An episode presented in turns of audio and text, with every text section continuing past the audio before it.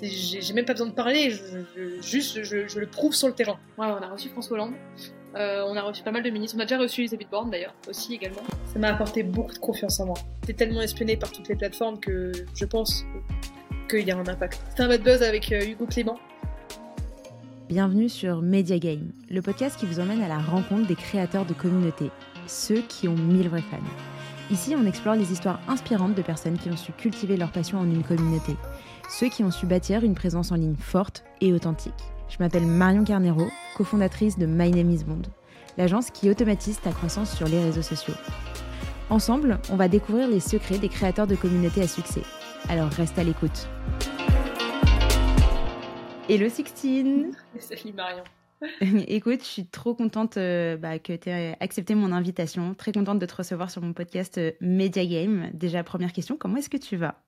Bah écoute, très bien, beaucoup mieux depuis que je te vois, donc euh, dès que je vois ton sourire, je vais toujours bien. Donc, oh, elle est si mignonne. oh, ouais, non, ça fait... Très très contente. Ouais, c'est vrai qu'on s'est euh, on s'est croisés euh, pour de vrai à une soirée chez chez Blondie et c'est vrai que bah, ça fait du bien en fait de voir des personnes avec qui tu as déjà échangé dans le digital et de les voir en fait en vrai parce que bah, oui, ce sont de vraies personnes. Euh, écoute, il y a plein de sujets que j'ai envie de, traiter avec toi, mais euh, déjà peut-être euh, la première question que je peux te poser, c'est de te présenter, parce que probablement il y a des personnes qui ne te connaîtront pas et qui écouteront ce podcast. Donc je m'appelle Sixtine, j'ai 21 ans, j'ai fondé un média qui s'appelle Le Crayon depuis un peu plus de 3 ans maintenant, qui est le premier média de débat des jeunes. On fait des débats de société et politique, on reçoit tous les bords politiques à destination des 18-34 ans et on fait des gros débats de fond qui ont pour objectif de faire en sorte qu'un jeune qui regarde puisse se faire son propre avis ou même comprendre mieux un sujet. Et à côté, on a développé donc deux agences. Une agence qui s'appelle Le Pinceau, qui est notre agence d'intelligence économique, de en gros e-réputation, enfin d'influence, toutes les grosses actions coup de poing pour mettre en avant une marque ou une entreprise sur les réseaux sociaux. Et on a une autre agence qui s'appelle Le Surligneur, donc tu vois, pour rester un peu dans la gamme de la trousse, qui euh, ouais. relations presse, mise en relation et développement de, du personal branding où on écrit des posts LinkedIn. Donc voilà, c'est assez. Euh, oh. Puis à côté, bon, j'ai. C'est très qui est assez large, quoi. C'est énorme. Ouais, mais tu as 21 ans et tu fais tout ça, c'est juste, euh, c'est hallucinant, c'est hyper inspirant. Euh, déjà, en vrai, parce que tu es quand même très jeune, euh, tous, ces, tous ces projets, tu les as montés notamment avec ton frère. on va pouvoir y revenir. Mais... On a deux autres associés. Oui, oui, oui, et, effectivement. Mais en gros, tu le fais aussi un petit peu en famille. C'est ça que c'est le point que je voulais mentionner. Comment est-ce que vous vous êtes mis en fait à monter justement le crayon et tous les autres projets qui, gravitent autour? Bah alors, à la base, moi, je suis quelqu'un qui suis passionné de politique et les seules personnes avec lesquelles je pouvais en parler au lycée, c'était mes profs. Je me suis dit, ok, bah il faut lancer un média qui parle aux jeunes. J'en ai parlé à Valran qui lui faisait déjà de l'entrepreneuriat, mais plus dans l'événementiel, donc rien à voir. Et en fait, Valran qui est ton frère? Ouais, Valorant qui est mon frère. Et en fait, on a jumelé deux idées de faire un média de débat qui est neutre politiquement et qui reçoit tous les bords politiques. Et après, Jules et Antonin sont arrivés, on a lancé tout ça et euh... puis voilà, aujourd'hui, euh, un peu plus de trois ans après, euh, on s'est pas mal développé et puis, puis, puis ça me cartonne assez bien. On a une très très grosse croissance et bah, après, on bosse beaucoup pour. Hein. Maintenant, on est un peu plus de 15 dans l'équipe. Donc voilà, non, franchement, c'est une belle aventure. On est assez fatigué, mais c'est une pour, les, pour la bonne cause. ouais. Et puis, Là, on est vraiment sur. Le... Pardon, non, et puis juste, les deux agences sont arrivées parce qu'à chaque fois, c'était des services qu'on avait rendus à des amis euh, à des prix un peu médiocres, mais juste parce qu'on on savait qu'on pouvait sûrement le faire. Et euh, en fait, mhm. euh, à chaque fois, c'est très bien passé avec des résultats hyper bons. C'est comme ça que les deux agences sont nées, en fait, euh, indépendamment l'une de l'autre, mais ça a toujours été par des services rendus à des potes, de compétences qu'on avait nous-mêmes apprises sur le terrain. Et donc, en fait, en fait rien n'était jamais prévu à la base. De, on n'avait pas eu de business model, d'objectifs, de, de, de prévision. Enfin, vraiment, tout a toujours été en roue libre au début pendant longtemps. Et euh, donc, c'est pour ça que c'était assez marrant de voir maintenant l'évolution un peu plus de trois ans après. Parce que bon, rien n'était prévu. et peut-être, bien, on, va repartir au, aux prémices et même avant ça, nous, toutes les deux, on a un point en commun, c'est que on a toutes les deux des parents divorcés et ça nous a toutes les deux affectés à une manière euh, différente, disons. Euh, moi, les miens, ils se, sont, ils se sont séparés quand j'avais 3 ans et c'était assez dur. Euh, mais toi, les tiens, ils se sont séparés quand tu avais 7 ans, il me semble. Ouais, c'est ça. La mémoire. comment, comment est-ce que tu l'as vécu, toi, à ce moment-là? Parce que tu vois, moi, à 3 ans, en vrai, tu, tu captes pas trop. Ça a forcément un impact sur, sur ta vision des choses, sur comment tu ressens. Mais tu vois, à 7 ans, tu es déjà un petit peu plus développé? Effectivement, effectivement, oui, non, ça a clairement eu un impact, ça c'est sûr. moi qui à la base était un, un, petit monstre un peu plus jeune, j'embêtais beaucoup mes frères assez dur et, pas trop sensible, bah, je suis devenue quelqu'un d'hypersensible, qui était drivé par mes émotions. Enfin, ça m'a beaucoup détruit euh, ce qui s'est passé, mais euh, pour mieux se reconstruire, hein, j'ai envie de te dire. Mais c'est vrai que euh, ça a été très dur. J'ai pris beaucoup de poids. J'avais ce sentiment de l'abandon constant parce que bah, mon père était parti, donc l'impression que ça allait arriver à, nouveau avec toutes les personnes que, que, je, que je côtoyais. Donc c'est vrai que je me suis pas beaucoup plus rapprochée de mes frères et de ma mère, bien sûr, mais aussi de mes frères. Et donc, c'est pour ça que pour nous, avec Valran, c'est facile aujourd'hui de travailler ensemble parce que ce qu'on a vécu plus jeune, et il y a des choses dix fois pires hein, que des parents qui divorcent, bien sûr, mais ça nous a tellement rapprochés qu'aujourd'hui, mmh. en fait, on, a réussi à avoir cette relation un peu de jumeaux où on se comprend, on se connaît par cœur, et donc ce qui fait qu'on arrive très bien à travailler ensemble. Et puis, ce qui aussi, moi, m'a fait autant apprécier le côté euh, de l'intelligence sociale, euh, un peu la santé mentale, enfin tous les sujets que je traite pas mal sur mon propre personal branding, plutôt sur Insta, mais qui sont des sujets en fait qui sont devenus un peu naturels avec ce que j'ai vécu de essayer de bah j'étais tellement hypersensible et sensible que j'ai dû en fait euh, moi-même essayer de comprendre comment j'étais, pourquoi j'étais comme ça, et ce qui m'a fait en fait beaucoup travailler sur moi et en fait de et comme à la base je suis quelqu'un de hyper empathique, ce qui fait que j'arrivais à mm. comprendre bien les gens et avec le fait d'avoir pas mal travaillé sur moi, ça faisait que je suis devenue assez passionnée par ce genre de sujet. En fait, je trouvais ça hyper intéressant de d'arriver à se comprendre soi-même, de quoi on est capable. Et je trouve que c'est d'ailleurs la meilleure des manières pour être le plus productif et, et, réussir à trouver notre voie le plus vite possible, en fait. Donc, euh... Oui, bien sûr. Tu parles de, d'hypersensibilité. Est-ce que, tu peux, euh, est-ce que tu peux nous en dire un petit peu plus euh? bah, euh, Je sais pas trop quoi dire de plus. Enfin, moi, je sais que, euh, que le fait d'être hypersensible a été... Enfin, ça, ça, ça, c'est ta meilleure qualité généralement et ton pire défaut. Meilleure qualité parce que t'es quand même hyper, hyper, hyper dans l'humain. Euh, toutes mm. les relations que tu entreprends et tout ce que tu fais, tu dois y avoir ce côté émotionnel et ce côté humain dedans, sinon tu n'apprécies pas et tu n'arrives pas à autant être investi dedans. Tu es juste mm. complètement drivé par tes émotions. Euh, mais tu as aussi beaucoup de côtés négatifs parce que si tu ne contrôles pas ça, euh, ça fait que tu peux devenir assez vite dépendant affectif. Tu peux avoir peur de l'abandon, tu peux pleurer pour un rien, tu peux, on peut te faire du mal très facilement. En tout cas, si c'est quelqu'un enfin, avec qui tu as des relations assez intime parce que tu peux en fait être blessé très vite. Donc en fait c'est génial, euh, c'est génial pour le business aussi parce que du coup tu comprends bien les gens, tu t'adaptes facilement à eux euh, et même pour nouer des liens avec les gens. Mais après ça peut être très compliqué aussi si tu ne sais pas euh, manager tes émotions, ce qui a été mon cas pendant longtemps. Mais l'hypersensibilité aujourd'hui c'est ma plus grande force très clairement. Mais mais d'ailleurs je, je moi je, je suis même triste pour les gens qui ne le sont pas j'ai l'impression qu'ils ratent des choses géniales de la vie comme euh, c'est con mais moi quand j'écoute une bonne musique ça me rend euh, ça me fait triper. Ouais hyper joyeuse ouais. Comme une malade c'est à dire que moi dans la rue je me mets une bonne musique je marche dans la rue mais d'un coup je pars dans des imaginations une créativité incroyable parce que la musique me fait beaucoup d'effet parce que du coup je suis aussi hypersensible des sens qui est souvent très lié. Donc comme une odeur un beau paysage enfin moi c'est des trucs ça me ça m'aide vachement au quotidien même pour le boulot parce que ça développe une créativité énorme en moi et surtout ça m'apaise énormément et euh, donc pour moi, c'est peut-être que les gens qui ne sont pas du tout hypersensibles ou qui ne sont pas forcément, enfin qui comprennent pas autant ça que moi, en fait, je suis même triste pour eux à la fin parce que j'ai l'impression que c'est eux qui ratent plutôt des choses que que moi qui aurais dû être peut-être un peu plus dur, tu vois. Donc bon. Mmh. Et cette hypersensibilité, tu l'as hum, détectée toute seule rapidement ou tu, tu vois, quelqu'un euh, t'a fait rendre compte de, de ce potentiel que tu avais, entre guillemets, parce que c'est vrai que c'est une caractéristique que tout le monde n'a pas forcément l'hypersensibilité. Euh, donc voilà, petite question. Euh, tout le monde me disait, mais t'es hypersensible. Tout le monde me le disait. Moi, j'étais non, pas du tout. Non. Moi, j'ai jamais été très très croyante de tous ces trucs de tests, de médecins qui te disent un truc. Euh, non. en fait, euh, quand quelqu'un est hyperactif, il s'en rend bien compte. Quand quelqu'un est surdoué, hmm. il s'en rend bien compte. Quand quelqu'un est HPI, qu'importe. Enfin, tu t'en rends bien compte. Au bout d'un moment, t'as pas besoin d'un médecin avec un X et enfin avec un énième test qui va te dire ça. C'est n'importe quoi. mais non, moi, tout le monde me le disait et en fait, je l'ai bien j'ai rencontré tellement de gens qui étaient vraiment eux, bah, pour le coup, qui étaient vraiment certifiés hypersensibles. Et même quand je me suis beaucoup renseignée, c'était, j'avais l'impression de me lire euh, dans ce que je, je, voyais ou dans ce que j'écoutais. J'avais l'impression de me voir en fait dedans. C'est là où je me suis dit oui, c'est évident. Après, c'est pas forcément. Euh, t'en as qui vont voir ça comme quelque chose de génial, t'en as qui vont voir ça comme quelque chose de très négatif. Moi, j'en ai fait une force parce que c'était ma plus grande qualité et mon pire défaut, donc j'essayais d'en faire qu'une force et pas du tout un, un défaut. Hmm. De toute façon, ça fait partie de toi. Hein ça fait partie de moi. Mais t'en as qui te diront, euh, non, mais heureusement que je suis pas hypersensible. T'en as qui te diront, je suis hypersensible et c'est horrible. Enfin, il y a de tout. Moi, je pars du principe que moi, je suis quelqu'un qui suis hyper positive et optimiste. Donc, moi, j'essaie de faire en sorte que tout ce que, tout ce qui peut mm. être négatif, je le transforme en force.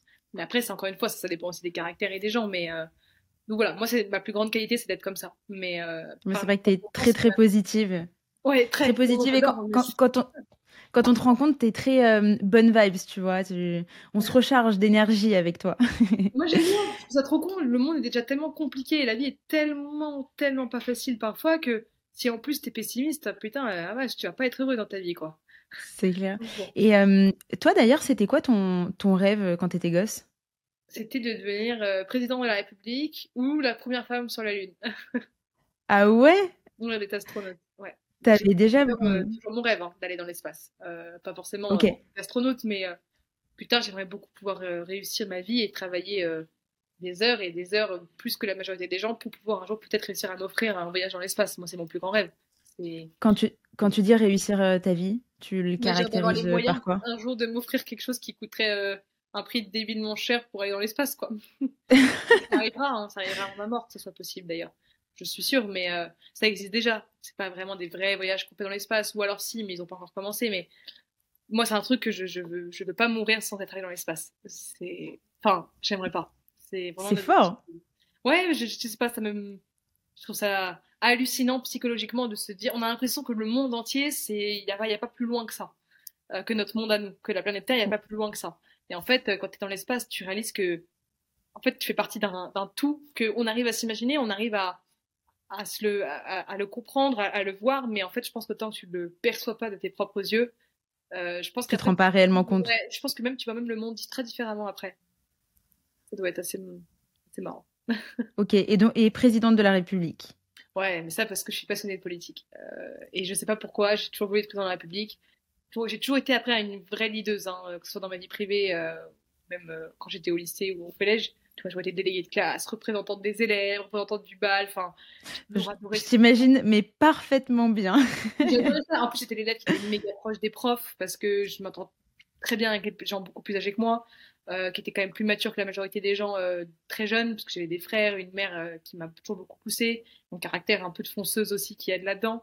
Donc, j'ai toujours adoré aller plus vite, pouvoir aider, conseiller les gens, leur apprendre des choses, montrer la voie, prendre des risques et de que forcément, comme j'étais passionnée de politique, je m'étais dit, bah tiens, je vais devenir président de la République. Après, aujourd'hui, avec plus de recul et quand je vois à quel point euh, c'est c'est très dur, enfin, dans le sens, de mon avis, tu as une vie atroce quand tu es dans la politique. Tu passes mm. plus ton temps à devoir te justifier de ce que tu fais, tout le monde te critique, tout le monde te déteste. Euh, il y a tout le temps des trucs qui sortent sur soi, enfin, c'est de l'enfer, quoi. Pour moi, as, enfin, pour moi, c'est un grand respect que j'ai envers les politiques, qu'importe le bord. Hein. Je parle vraiment en tant que fonction parce que tu dois pas avoir une vie vraiment facile, quoi. Donc je pense qu'ils sont tellement amoureux du pouvoir que ils acceptent ça. Hein. Je pense que tu es complètement matrixé par le pouvoir, mais. Euh, hmm. Vous en avez déjà interviewé des présidents de la République euh, sur le crayon? Je sais que vous avez interviewé pas mal de personnes euh, politiques. On a reçu François Hollande, ouais. ouais. On a reçu François Hollande. on a reçu pas mal de ministres. On a déjà reçu Elisabeth Borne d'ailleurs, aussi également. Ouais, récemment, hein, il me semble. Ouais, enfin, non, on l'avait reçu non, il y a un an, ou un an et demi, je sais plus. Mais on va sinon peut-être bientôt la re-recevoir maintenant. À l'époque, elle n'était pas première ministre. Euh, Mais non, là, non, euh, mon avis, la chose à laquelle tu fais allusion, c'était Valérand qui était allé euh, voir Elisabeth Borne euh, à l'Élysée, mais c'était pas lié, au, enfin, lié au, crime. Ah, ok, ok, ok. Ça marche, j'avais pas compris ça aussi. Ok. oui, on a bien sinon reçu plein d'anciens anciens premiers ministres, on a déjà reçu des ministres, on a déjà reçu un ancien président, c'est assez marrant. Moi, j'adorerais recevoir Macron parce qu'il est président actuel et que, et que personne n'arrive à l'avoir et qu'il donne aucune interview et qu'il fait rien. Mais euh, moi, qu'on l'aime ou qu'on l'aime pas, juste euh, à titre perso, je suis admirative, euh, je suis admirative de quelqu'un qui a réussi à se faire élire président. Et ça aurait été Marine Le Pen, comme Jean-Luc Mélenchon, comme Macron, enfin n'importe qui, en tous les cas, je, bravo, parce que se faire élire par des millions de gens, c'est pas quelque chose hmm. de Et donc quand même un grand respect pour que pour en être en être arrivé là quoi. Enfin c'est c'est pour ça que moi c'est un domaine vraiment ça me fait matrixer la politique. non, mais je comprends. dedans, juste de l'extérieur. Ouais, ouais, je, comprends, je comprends. De toute façon, c'est vrai que euh, quoi qu'il en soit, euh, on, a toujours euh, des choses à apprendre et des différents univers, tu vois. Même en vrai, quand tu y regardes de plus près, au niveau de la politique, il y a beaucoup de marketing, de communication, et c'est moins direct que euh, quand tu penses à du marketing, je sais pas, pour une marque e-commerce. Pour autant, les stratégies derrière, elles sont quand même assez similaires. Ouais, mais bien sûr. Ah, complètement d'accord.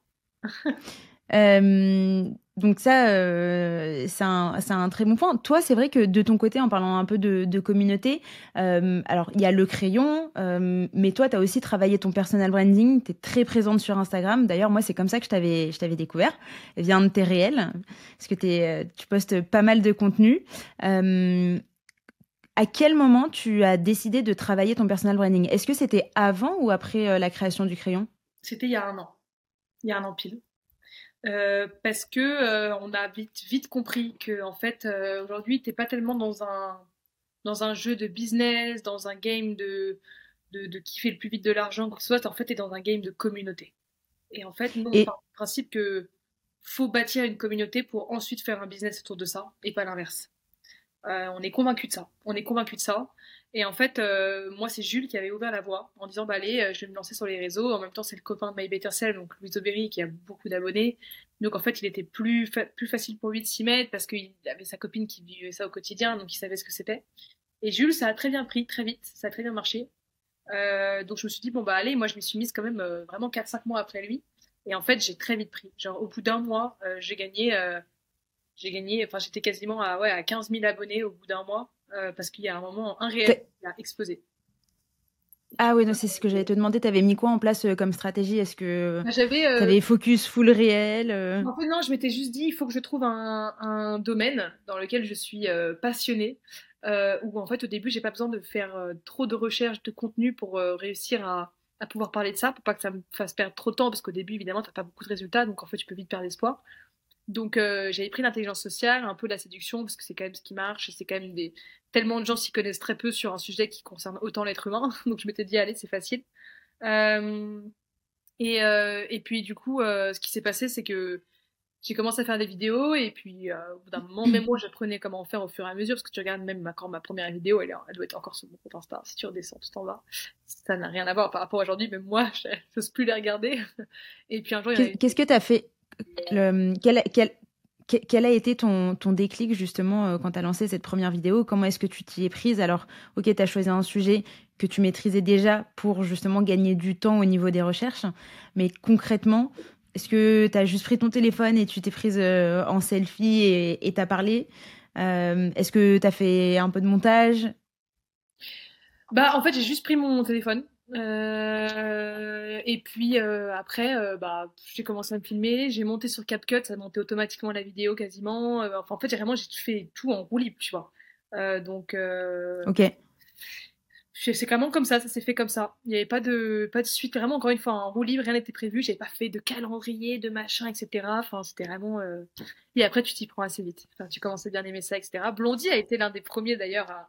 à, checker ce que je faisais. Et à l'époque, je crois que je le connaissais même pas. Okay. On voyait qu'il en était de vue, mais je le connaissais pas du tout aussi bien que maintenant. Et, euh, et à l'époque, il m'appelait Docteur. C'était quoi ses retours? Bah, lui, il adorait. Ça Docteur Love, oh, j'adore. non, mais j'adore qu'il adorait mes vidéos, ça me faisait marrer, mais c'est pour ses blondis, tu vois. Dès que tu parles de love, de relations sociales, humaines et tout, il aime bien ça, c'est totalement lui d'ailleurs comme personnage. Et, euh, et puis il m'avait vachement poussé à continuer, à continuer, et euh, donc je m'étais dit, allez, euh, je continue, puis en fait, un jour ça a explosé, et puis après, tu deviens accro le jour où tu gagnes beaucoup d'abonnés grâce à une vidéo, tu deviens accro. Parce que tu te dis, putain, je m'emmerde à faire des vidéos depuis X temps qui en fait intéressent vraiment les gens, ça peut apporter des choses, ça peut vraiment aider mm. les gens. En plus, ça, toi, ça prend pas non plus autant de temps que de faire ça. Et forcément, le réseau social fait que tu deviens toi-même accro. Donc en fait, euh, c'est assez. Euh, c'est génial. Quand, quand tu t'es lancé, c'était quoi ton rythme de publication? Euh, J'essayais de faire tous les jours. J'essaie de faire tous les jours. Mais ah oui, ok. Moins, au moins 4-5 fois par semaine. Mais euh, donc, bon. donc euh, ouais, il n'y avait pas. Je me rappelle plus si je postais vraiment. Je postais. L'idéal, c'est de poster tous les jours. Après, je sais que je postais. Ouais, bien sûr. Mais euh, parfois, après, je postais beaucoup, mais euh, après, euh, il y a des périodes où je postais plus pendant trois semaines parce que plus le temps, machin. Même là, ça fait, je crois, 10 jours que j'ai pas posté. Je poste des réels, mais c'est des réels euh, cross-post de podcasts que j'ai fait, donc c'est plus des réels d'intelligence sociale. Alors que j'ai déjà les sujets en réserve, hein, j'ai juste à les tourner, donc c'est rapide. Mais en fait, euh, mm. par moment, je suis en mode, allez, je m'y remets. Et en fait, euh, pas la flemme, mais t'es en mode c'est pas la priorité, il y a d'autres choses à faire et en fait, euh, du coup, tu le fais plus. Et d'ailleurs, tu parles, tu parles d'une vidéo qui a complètement euh, explosé. Est-ce que tu as réussi, avec un peu de recul, à expliquer justement pourquoi elle a explosé, elle, et pas les autres? Parce que euh, la valeur ajoutée qui était dedans était vraiment un très bon conseil. Très bon conseil. Qui, C'était quoi comme conseil? C'était comment aborder à un événement quelqu'un, mais pas forcément aborder dans le sens draguer, juste réussir à parler à quelqu'un sans que ce soit trop gênant. Et j'avais okay. le conseil de euh, quand tu as un événement où en fait tout ce qui n'est pas non plus concert ou un truc qui fait que ça, les gens peuvent venir n'importe comment, genre une soirée, un événement, un truc vraiment pas non plus avec trop de gens, tu vas voir quelqu'un et tu lui dis euh, bonjour, on n'a pas été présenté, je m'appelle Sixtine et toi. Ce qui fait que la personne en fait ça renvoie l'impression de je connais tout le monde ici sauf toi, du coup, c'est normal que je te pose la question. Je suis même assez apte à te poser la question socialement parce qu'en fait, j'ai l'impression, enfin voilà. Et le mec en face ne sait pas si tu connais tout le monde ou pas, ne sait pas en fait si tu l'as déjà croisé ou pas. Donc en fait, le prend forcément bien. Et en fait, la discussion commence très facilement comme ça. Et en fait, je l'avais fait avec directement comment aborder quelqu'un à un événement. J'avais fait une bonne phrase d'accroche. Euh, J'étais habillée un jour, j'avais pas mal de couleurs. Derrière moi, il y avait un beau fond. Enfin, tout avait été fait en sorte que le fond et la forme y étaient. Et donc, ça avait pété. Voilà. Au moment où tu l'as tournée, tu savais qu'elle allait péter ou non. Tu t'en es rendu compte après coup? À ce moment-là, j'en avais aucune euh, qui, euh, qui avait encore pété comme ça, donc je savais pas. Mais euh, ça m'a pas étonné quand, euh, quand elle a pété.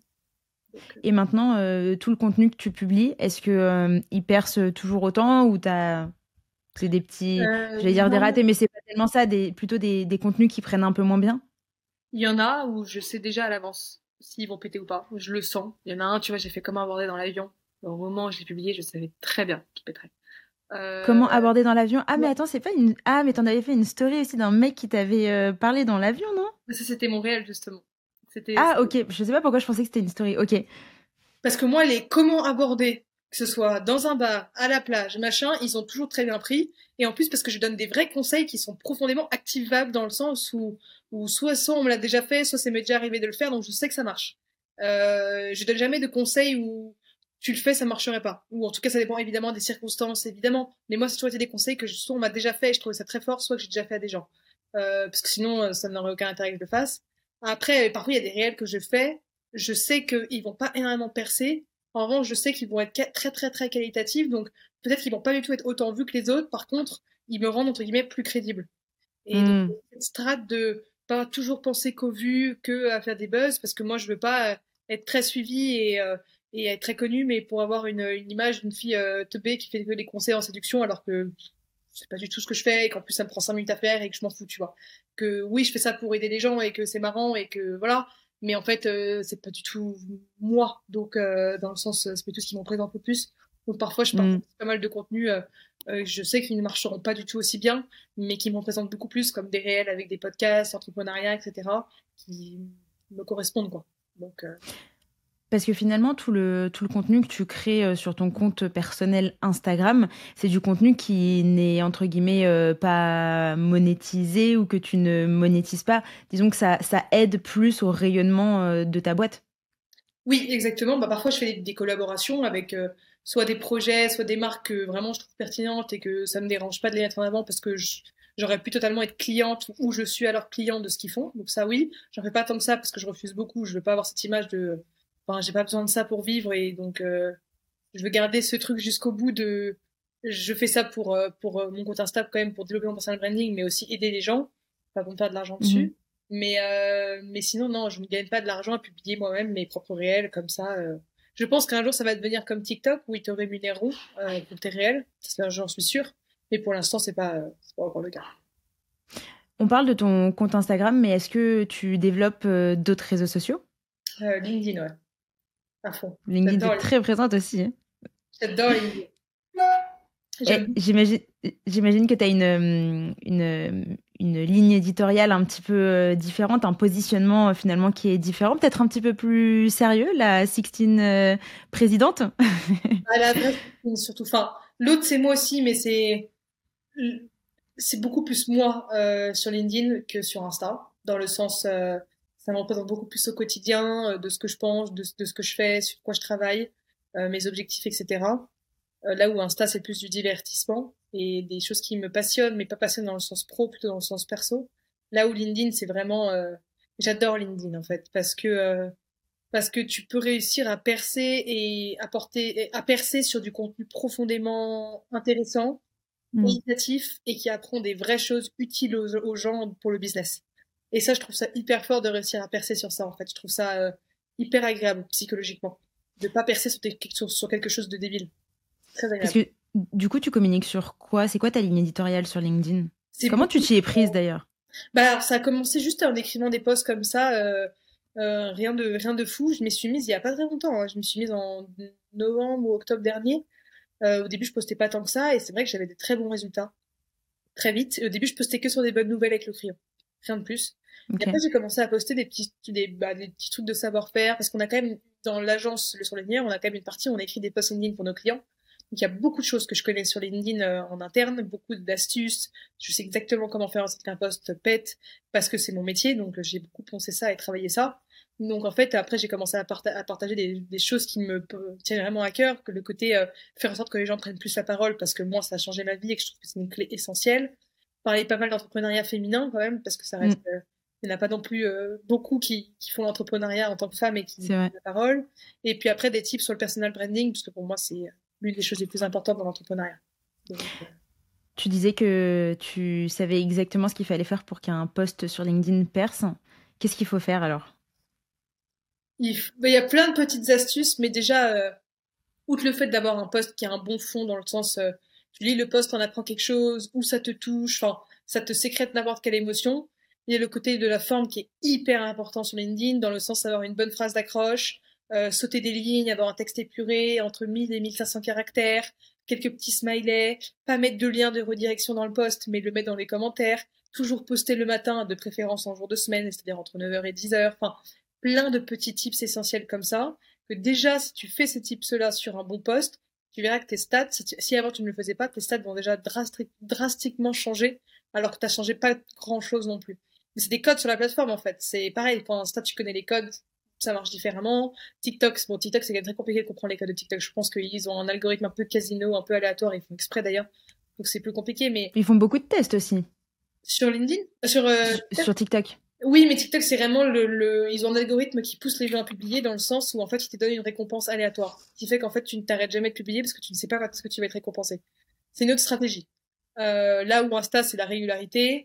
Là où euh, LinkedIn, c'est euh, si tu connais bien la plateforme, qu'importe si tu postes ou pas beaucoup, ton post pètera. C'est assez différent en fait. Mais et en fait, ils ont tous. Moi, à l'époque, je pensais qu'ils marchaient tous pareil les réseaux. En fait, ils ont tous leurs canaux différents, ils ont tous leurs, euh, leurs algorithmes, ils ont tous leur intelligence artificielle, tout est fait en sorte pour te rendre accro et faire en sorte que tu restes, mais en fait, ils l'ont tous fait d'une manière différente pour, à mon avis, toucher des cibles différentes, en fait. Et c'est assez intelligent. Et euh, toi, aujourd'hui, en étant présente à la fois sur euh, Instagram et sur LinkedIn, est-ce que tu vois l'impact que ça a sur euh, le crayon? Tu vois, j'imagine qu'en prenant la parole sur LinkedIn, il y a beaucoup de personnes qui te découvrent, qui découvrent le crayon, qui découvrent ce que vous proposez comme service et qui, in fine, deviennent clients sur un laps de temps plus ou moins important. Alors que sur Instagram, étant donné que tu travailles davantage ton personal branding, tu vas toucher des personnes pas forcément en direct pour du business, mais avec le temps, tu vois tu vas rester vraiment top of mind, les gens vont euh, avoir de l'affection entre guillemets, euh, tu vois, pour toi. Et donc, euh, le jour où ils auront besoin des genres de services que vous proposez, feront appel à vos services. Ouais. Bah oui, c'est vrai. Surtout que l'avantage du personal branding, c'est qu'en fait, t'as plus besoin, quand après tu te retrouves en call ou en rendez-vous avec le client, t'as plus besoin de lui prouver que t'es bon. Il est là parce qu'il en a déjà conscience. Et donc, en fait, ça change complètement ta manière d'aborder les choses, mais vraiment à un point très élevé. C'est-à-dire que moi, que je me retrouve à des avec des clients, mais en fait, je ne cherche pas à les convaincre de bosser avec moi. S'ils sont là, c'est qu'ils ont déjà quand même un doute sur le fait qu'ils sont quand même déjà assez convaincus qu'ils ont du coup un vrai besoin et du coup ils veulent travailler avec moi. Là, moi, quand je fais des collègues avec les clients, c'est être sûr que leur besoin va correspondre à ce que nous on est capable de faire par rapport à eux. En fait, ce qui change complètement ton discours, ce qui change complètement ton approche, et ce qui est beaucoup plus facile après pour avoir une relation de confiance et faire en sorte que le client signe derrière. Parce qu'en fait, je suis pas là en train d'expliquer à quel point on est trop fort le mec, il, m'a écrit parce qu'il en est déjà convaincu grâce à mes posts LinkedIn. Et en mm. la plupart des commerciaux essaient de te prouver à quel point leurs outils sont bons, ils ont tout compris et tout. Moi, je suis même pas dans cette, étape-là, elle est déjà validée. Et j'ai écrit un post LinkedIn dessus, d'ailleurs, que je publierai la semaine prochaine, qui est exactement sur ça. C'est, ça te fait gagner un temps fou euh, là-dessus, en fait, surtout. Moi, je ne fais plus de prospection aujourd'hui, je fais zéro prospection. Les, les clients viennent à moi parce que s'ils ont vraiment besoin de mes services, ils savent que je suis bon parce que j'en suis juste l'exemple en fait de mon propre service. Et c'est cool. Mais en fait, c'est j'ai même pas besoin de parler, je, juste je, je, le prouve sur le terrain. On est bon, en fait, voilà, j'ai pas d'autres mots. Ce qui est en fait plus rassurant pour un client. Quoi.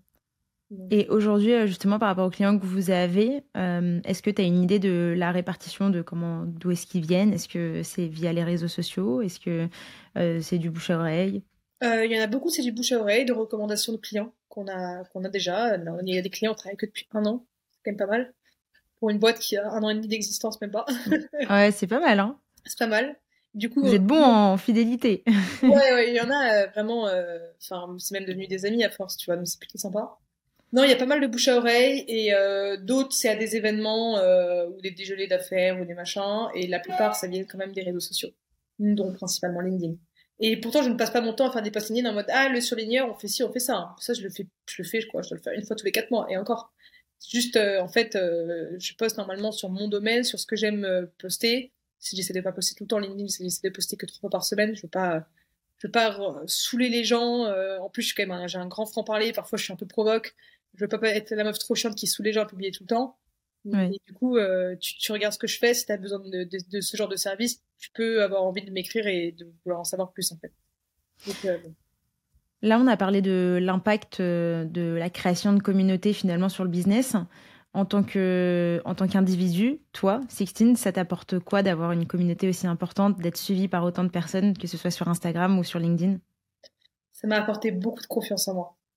c'est con, mais j'avais déjà assez confiance en moi.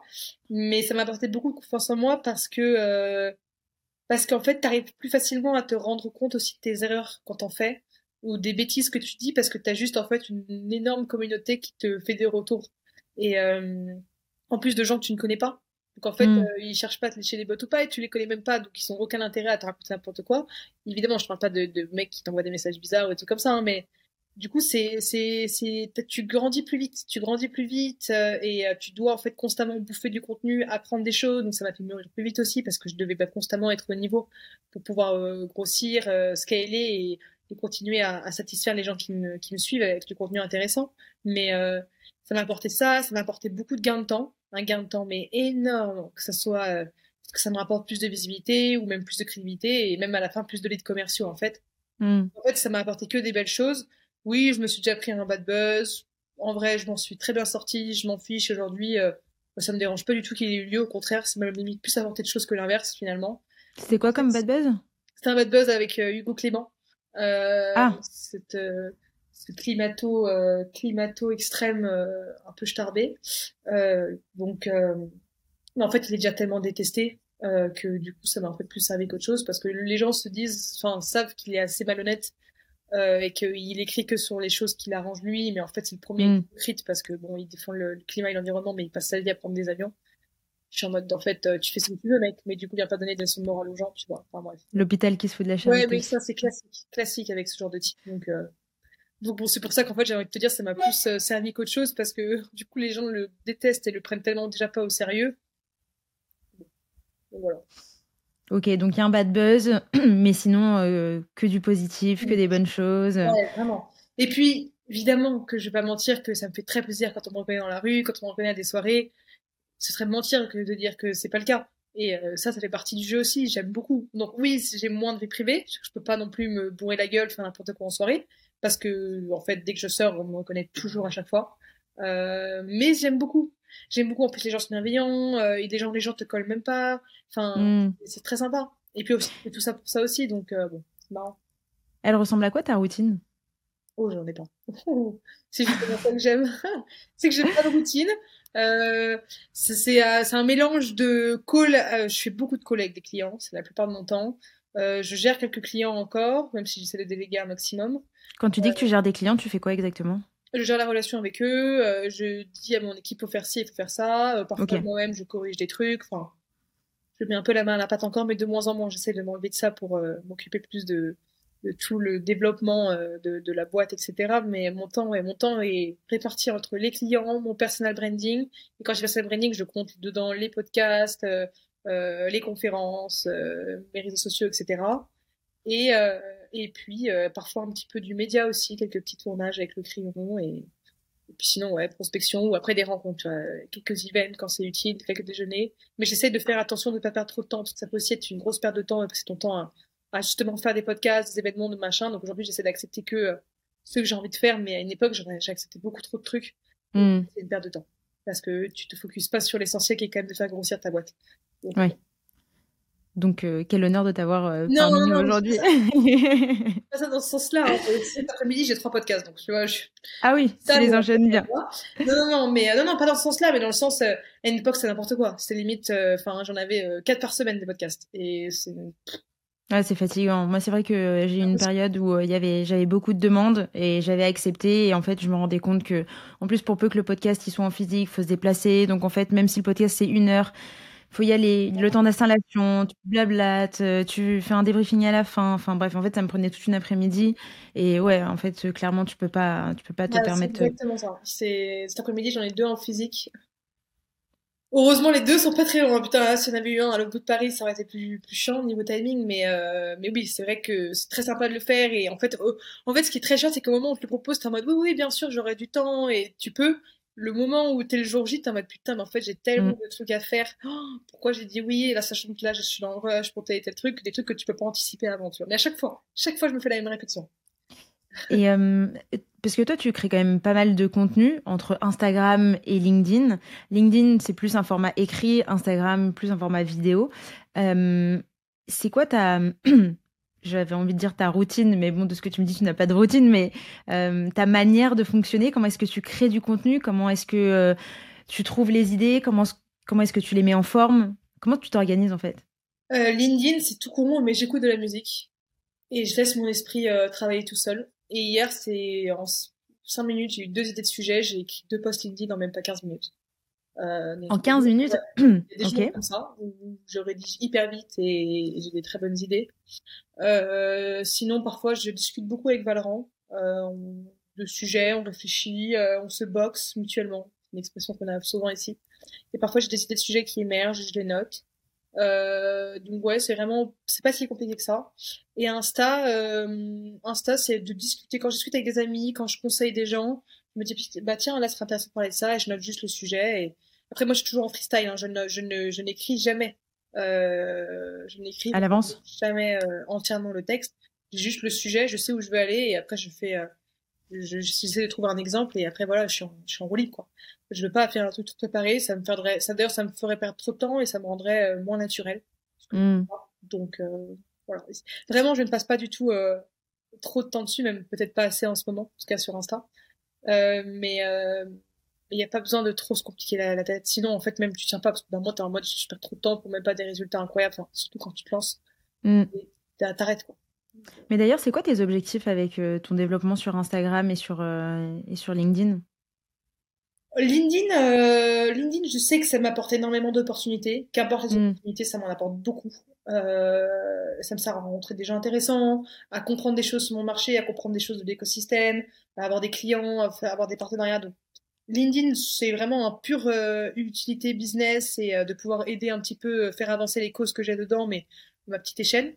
Mhm. Insta, Insta, c'est une vitrine, c'est une sorte de, ouais, ça matrix tellement les gens quand tu leur dis que tu as plus de 100 000 abonnés sur Insta. et ça m'étonne pas parce que moi, à l'époque, quand j'avais pas d'abonnés et que j'ai rencontré quelqu'un qui avait 100 000 abonnés, bon, m'en foutais un peu, mais quand même, t'es en mode putain, c'est stylé, tu vois. Et donc, donc je sais que c'est c'est utile pour le côté crédibilité des gens que tu rencontres. Mais quand je dis les gens, c'est pas forcément des gens euh, dans l'entrepreneuriat, mais c'est plutôt des gens, euh, des artistes, des politiques, des journalistes. Donc ce qui t'aide aussi beaucoup, mais pour un autre domaine euh, qui est plus une sorte de crédibilité de pas de fame, mais une crédibilité, crédibilité de personnalité publique. Mm. dit comme ça parce que je suis rien du tout. Hein, je suis inconnu pour la majorité des gens, mais voilà, c'est que le début. Euh, et je sais que si je m'y mets à fond, je peux, je pourrais un jour être à 500 000 abonnés sur Insta. Là, c'est pas du tout une priorité. Enfin, il y a même des, je peux publier depuis 10 jours une vraie vidéo que je fais moi-même. Enfin, donc voilà. Mais je sais que si je m'y mettais vraiment à fond, euh, je pourrais un jour avoir beaucoup d'abonnés parce que je sais exactement comment gagner des abonnés sur Insta. Euh, quand t'aimes en plus aider et apporter des petits tips aux gens euh, qui peuvent vraiment les aider en une minute de vidéo, bah, moi c'est que du kiff de le faire en plus, tu vois. Donc, c'est pas très compliqué, quoi. Tout à l'heure, tu nous donnais tes conseils pour avoir un post LinkedIn euh, qui perce. Toi-même, tu l'as dit, euh, chaque réseau euh, a sa manière de, fonctionner, ses propres codes.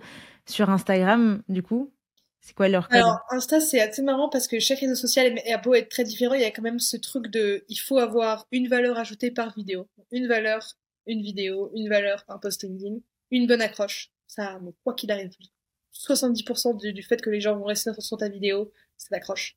Mm. Euh, en fait, t'apportes de la valeur, t'as une bonne accroche, tu publies le soir sur Insta, et la régularité surtout. La régularité, c'est hyper important. Et toujours, euh, après, c'est le même système de tu commences à un point A, tu vas jusqu'à un point B, et tu de donner un exemple, c'est mieux. Après, qu'importe le ton, ça peut marcher. Mais voilà, c'est pas si compliqué que ça. En fait, les, les raisons ont quand même leur même habitude de, de fonctionnement de euh, phrases d'accroche, valeur ajoutée, euh, un exemple, ce soit pas trop long, clair, précis, etc.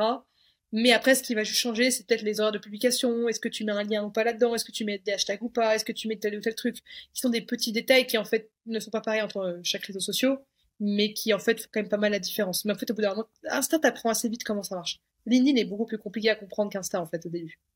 Et sur Instagram, par exemple, tu as une stratégie d'hashtag euh, Est-ce que tu as des, tu as des petits tips, des petits hacks que tu, que tu mets en place au-delà de, effectivement, parce que finalement, ton, tes conseils autour de la création de contenu, et euh, moi je suis hyper alignée là-dessus, c'est avant tout de faire du contenu de qualité, tu vois, du contenu que les gens vont avoir envie de regarder. Donc, il faut que le fond il soit bon. Et après, il y a aussi tout ce qui, tout ce qui est forme, qui va euh, permettre de plaire à l'algorithme, qui va permettre de, ouais, voilà, de, de hacker un petit peu euh, la croissance. J'aime pas trop utiliser le terme hacker parce que c'est pas tellement ça. C'est plus euh, comprendre comment est-ce que fonctionne l'algorithme, comment fonctionnent les, les gens qui vont être confrontés à ton contenu. mais ouais, toi, tu utilises des petits tips comme ça sur Instagram? Non, à une époque, je mettais plein de hashtags et tout. D'ailleurs, ça me faisait pas un temps de fou à le faire. Et en fait, j'ai réalisé un jour, en arrêtant de mettre des hashtags, que mes vidéos ne faisaient pas moins de vues, mais même parfois même certaines plus, tu vois. Donc, j'étais en mode, ok, donc les hashtags, ça va rien. Euh, il y a plein de choses que tu apprends, en fait, en testant des différents trucs. Parfois, je postais le matin et, et en fait, parfois, la vidéo marchait quand même moins bien. Après, tu as quand même un avantage sur Insta, c'est que tu as, tes statistiques, ce qui fait que tu sais quand est-ce que ta communauté est la plus présente, quel jour et quelle heure par jour. Donc, en fait, ce qui fait que tu arrives à publier intelligemment en fonction de ça, en fait qui fait que, évidemment, si je publie à 3h du matin, ma vidéo fera quoi qu'il arrive beaucoup moins de vues que si je la publie à 19h. Euh... Ah bah bon. Non, bah non, euh... après, t'as des TikTok, pas forcément, par exemple. Tu vois. ah ouais? Ouais, ah non, TikTok, parfois, il y a des, je postais à minuit, une heure, et ma vidéo, elle pétait sans raison. TikTok, c'est complètement aléatoire. Donc, euh... Tu t'es présente également sur TikTok? Ouais, mais je republie les mêmes vidéos qu'Insta, parce que c'est pas la même cible. Euh, mais ça marche moins bien parce que mes vidéos sont plus adéquates pour Insta que pour TikTok. Et de toute façon, je n'aime pas cette plateforme. Je ne vais, je ne passe littéralement que deux minutes sur TikTok par jour, même pas. Euh, J'y vais que pour poster. Et encore, il y a des jours, je poste même pas euh, par flemme, alors que ça me prend deux minutes de poster, ce qui est complètement débile. Et euh, j'aime pas cette plateforme, c'est pas mon truc. C'est vraiment, c'est pas mon truc. Moi, perdre des heures sur mon téléphone à scroller des vidéos, ça n'a jamais été un truc qui me faisait kiffer. Si j'ai mm -hmm. à perdre, je préfère regarder un film ou sortir voir des amis, mais pas scroller sur TikTok. Et euh, je pense aussi que l'algorithme le voit bien, que je suis très peu présente en TikTok, donc je pense pas qu'il ait très envie non plus envie de mettre en avant mes vidéos.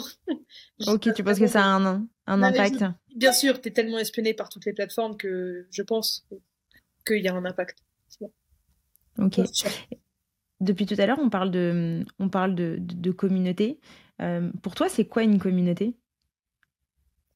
C'est un, un accélérateur de compréhension de la niche que tu traites dessus et, et du et une forme de, soutien aussi, que ce soit dans le mauvais sens comme dans le bon sens, de ce que tu fais, parce que les gens ne sont, ils, ils, aiment bien ce que tu fais, ils te le montrent, ils n'aiment pas ce que tu fais, ils te le montrent aussi.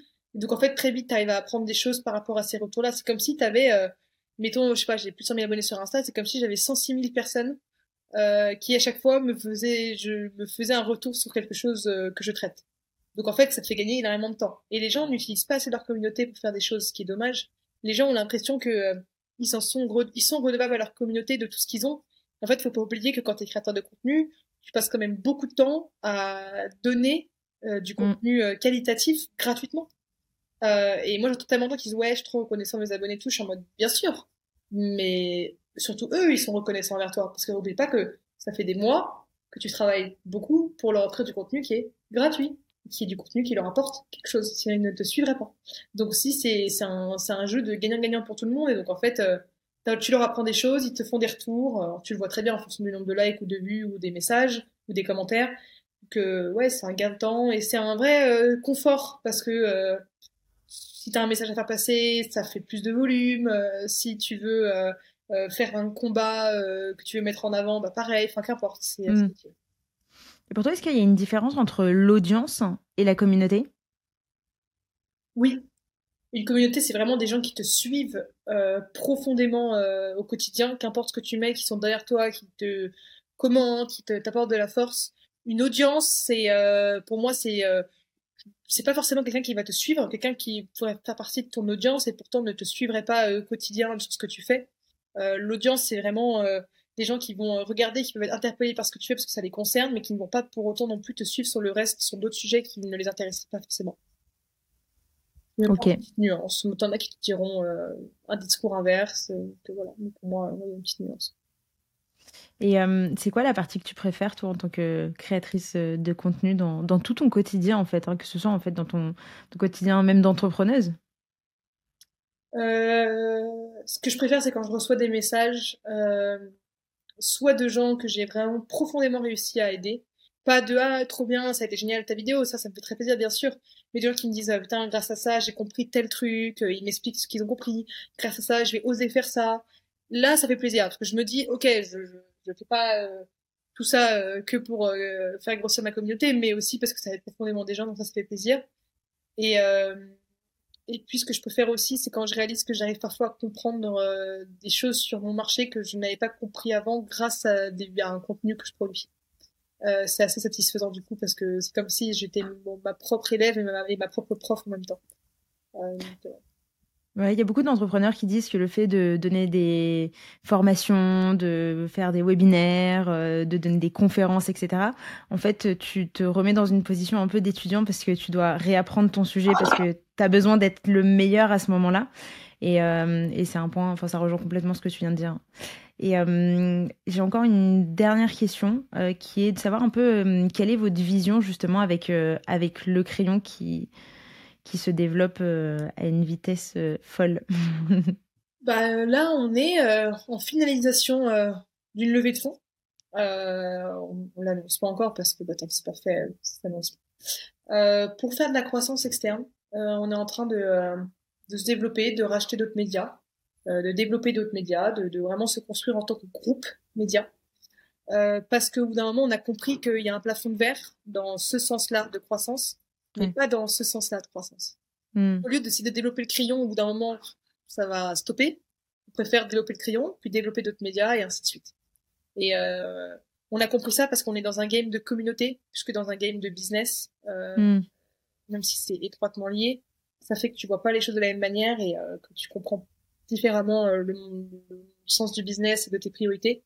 Donc on a compris que c'était hyper utile de construire une communauté pour construire un bon business rentable. Et donc on fait ce pari-là en, en, rachetant des médias qui n'ont pas de business model, parce qu'on sait comment rendre rentable un média. Euh, et donc voilà, c'est vraiment ça euh, pour le crayon, mais avec toujours les deux agences qui chapeauteront tout ça. Euh, et puis nous de continuer à côté nos personal branding, nos conférences, nos médias, nos trucs. parce que bon, rien ne se fait aujourd'hui sans l'image de marque des fondateurs. Ça c'est une chose qu'on a bien compris. Donc, euh, on va pas s'arrêter là. Et puis, c'est que le début. Hein. J'ai 21 ans, ça fait un an que je suis sur les réseaux, jusqu'à Insta. Je n'imagine même pas ce que ça va être dans 5 ans ou encore moins dans 10 ans. Quoi. Euh, T'as déjà une idée? C'est impossible. Parce que quand je vois l'évolution en si peu de temps, que ce soit sur les réseaux ou même l'image de marque ou l'impact que ça a, je n'imagine même pas ce que ça va être dans 5 ans. Mais alors dans 10 ans, encore. Et tu pourras te le payer bien plus tôt, euh, ton voyage dans l'espace. j'espère, j'espère. je J'espère. J'aimerais vraiment y aller. Ça, c'est vraiment. Euh... Sauf si ça coûte des prix euh, évidemment chers, mais je serais prête à payer euh, très cher si un jour j'ai la chance de pouvoir euh, réussir et gagner euh, beaucoup d'argent, ce que je souhaite, ce que je pense que tout le monde se souhaite. Pouvoir faire ça parce que ce serait dommage de mourir sans connaître la beauté, la beauté de notre planète et de ce monde-là. Enfin, c'est quand même un truc qu'on parle tellement, ça m'attriste tellement les gens. Pour moi, c'est un truc. C'est une belle vision, ouais, effectivement. Tu vois, je... moi, je suis très terre à terre, mais euh, c'est vrai que là, prendre du recul et se dire, genre, bah, prendre du recul, littéralement. Y en a, leur rêve, c'est de s'acheter un yacht, s'acheter un jet, euh, d'être en vacances toute l'année. Moi, je préfère bosser toute mon année, mais un jour pouvoir m'offrir la chance d'aller dans l'espace. C'est chacun son rêve, tu vois. Euh, Ouais, mais parce que tu es très aligné avec ce que tu fais comme boulot et tu es passionné et ce que tu fais au quotidien euh, t'élève et t'apporte. Enfin, je pense que tu es le genre de nana qui se fait chier si on la met dans un, dans un club med, par exemple, tu vois. ah oui, non, moi j'aurais besoin de. Bien sûr, je ne serais pas stimulée, c'est. Euh, ça, c'est sûr. Mais, euh... mais tout le monde, en fait. Même quelqu'un euh, qui n'aime pas son boulot, au bout d'un moment, je dis pas que son boulot lui manquerait, mais le fait de faire quelque chose va lui manquer l'être humain n'est pas fait pour rester à rien faire. En fait, évidemment, tu t'ennuies et je pense que t'es pas, t'es pas heureux. En fait. T'apprécies autant les vacances et les congés ou de passer du temps avec tes amis et tes proches parce que c'est pas quelque chose que tu peux faire tous les jours. Mm. L'être humain est, que... est passionné par ce qu'il ne peut pas avoir ou ce qu'il n'a pas assez. Si, si tu penses à trop lui donner, il va le faire. Bien sûr. Et euh, est-ce que euh, tu as des activités qui n'ont absolument rien à voir avec euh, le crayon en parallèle justement de, du développement de l'activité activité, tu veux dire dans le sens professionnel? Non, pas forcément professionnel justement. Je sais pas, euh, tu vois, euh, des activités par exemple, je sais pas, de la poterie, tu vois, ce, genre de choses, trucs où, vraiment tu ça n'a aucun lien avec, aucun lien direct en tout cas avec avec ton business. Oui, bah je fais beaucoup de sport, donc ça n'a pas vraiment un lien. Je suis passionnée par le piano. Je joue du piano. j'ai un peu arrêté, mais je joue au piano. Enfin, j'ai joué pendant 10 ans au piano. Euh, j'ai fait, j'aime beaucoup la danse classique et le tir à l'arc. Ok, ça fait pas mal d'activités. j'ai pas forcément le temps de toutes les faire aujourd'hui, euh, mais c'est vrai que dès que je peux, je joue au piano. Euh, le sport, c'est un truc que je fais par contre toutes les semaines, c'est sûr. Mais le reste, dès que j'ai du temps, mais c'est des choses que je faisais plus jeune et que j'ai adoré faire et que je, je, reprends dès que je peux. Quoi. Ok, trop bien. Bah écoute, euh, j'ai pas. Je pense qu'on a fait un, tour, euh, un bon tour. On a vu plein de choses. Je sais pas s'il y a des, tu vois, des éléments tu voulais, que tu voulais ajouter à toute cette discussion. Non, écoute, euh, je crois qu'on a fait bien le tour. Non, non, c'était génial. à chaque fois, je, moi, j'ai plus l'habitude d'avoir ton rôle que le. Enfin non, maintenant, je commence à avoir plus l'habitude d'avoir le mien que le tien, mais j'ai quand même, je suis quelqu'un qui préfère écouter les gens parler de soi. Donc à chaque fois, c'est un exercice. J'ai l'impression de, t'as l'impression d'être égocentrique, de parler de toi pendant une heure. C'est pas hyper c'est un peu c'est un peu pas intimidant, mais c'est pas un truc que je suis encore hyper à l'aise à chaque fois. Hmm, inconfortable. oui, parce que t'es en mode, je, je, parle de moi, ça fait chier tout le monde. Euh, enfin, toi, t'es pas encore hyper à l'aise, quoi. Mais euh, je, sais qu'à force, ça va, ça va arriver, ça va. Bon, je préfère avoir ton rôle, on va dire. Bah, de toute façon, tu nous as apporté plein de valeurs, c'est très cool. Donc, euh, merci beaucoup pour ton temps. Et allez, j'ai quand même une dernière petite question.